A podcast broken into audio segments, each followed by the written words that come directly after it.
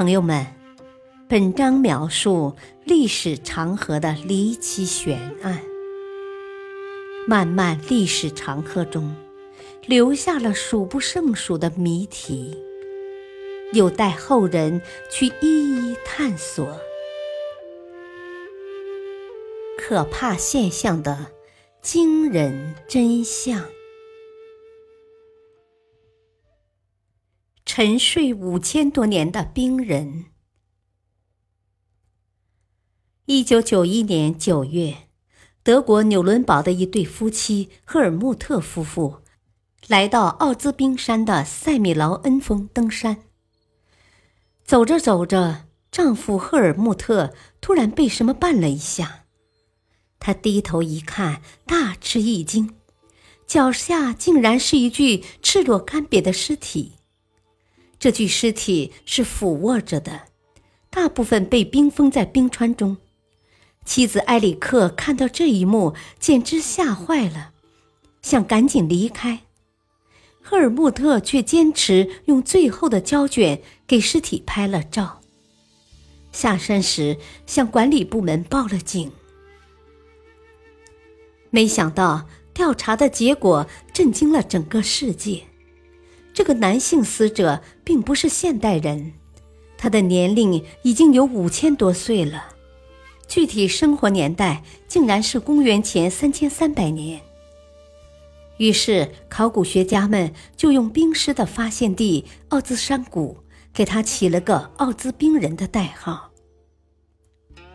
经过更细致的鉴定，奥兹冰人去世时的年龄为四十五岁。根据研究。这个中年人穿着多种毛皮混搭拼贴而成的斗篷，还打着绑腿。那么，这个神秘的人究竟是什么身份呢？化验得知，奥兹冰人头发里铜和砷的含量很高，他的遗体旁还有一把铜斧，制造材料是纯度高达百分之九十九点七的铜。根据这些特点。专家猜测，奥兹冰人可能参与了铜的冶炼过程，或许是个铜匠。不过，紧接着又有考古学家提出了异议，他们对奥兹冰人的胫骨、股骨和骨盆进行了分析，推断他经常在山区跋涉，所以他的职业也很可能是高海拔地区的牧羊人。那么，这个人究竟是哪里人呢？他怎么会死在海拔这么高的地区呢？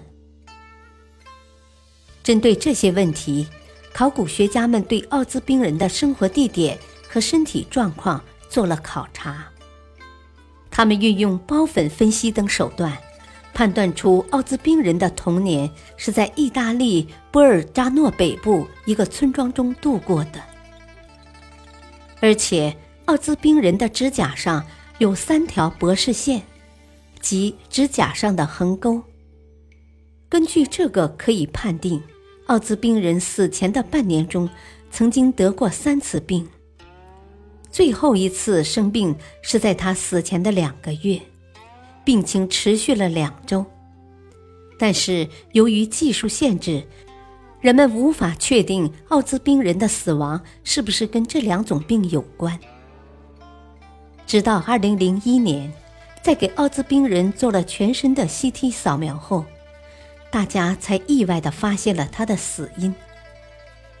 CT 显示，他的左肩中插着一个箭头，看样子箭是从身后射来的，箭柄可能被奥兹冰人折断了，但箭头仍倒钩在肉里，拔不出来。有专家根据这个推测。奥兹冰人很可能死于箭伤引起的失血过多。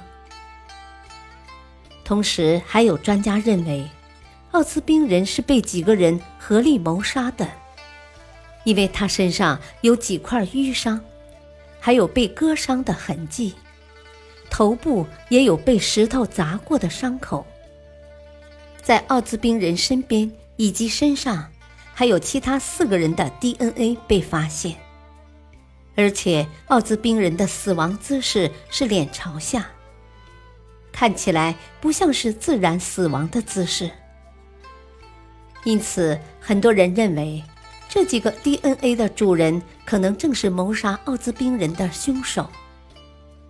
但也有专家提出不同意见，这几个 DNA 的主人或许是奥兹冰人的同伴，他们在路上遭遇了敌对部落的袭击，扶着受伤的奥兹兵人在山上奔跑，结果奥兹兵人仍没能逃过劫难。因失血过多而死。弄明白了这些，我们不禁想问：能从奥兹兵人身上找到的那个时代的一些信息吗？答案是肯定的。考古学家对奥兹冰人肠内残留的食物进行了分析，发现他在死前八小时内曾经吃了两顿大餐，可以判断。一餐是羚羊肉，另一餐是红鹿肉。同时进食的还有谷物和水果，其中包括野李子。根据羚羊肉一餐的包粉分析，专家们认为这一餐是在半山腰的针叶树林里享用的，时间为春季。富有价值的信息是，奥兹冰人肚子里的小麦。是夏末才成熟的谷物，而野李子则是秋天成熟的果实。这些食物一同出现，这说明当时的人们已经能够对食物进行储藏了。这个神秘的冰人还能给我们带来多少信息呢？我们相信，随着对奥兹冰人的进一步研究，未知的问题。都会被一一破解。感谢收听，下期播讲神秘力量建造金字塔。敬请收听，再会。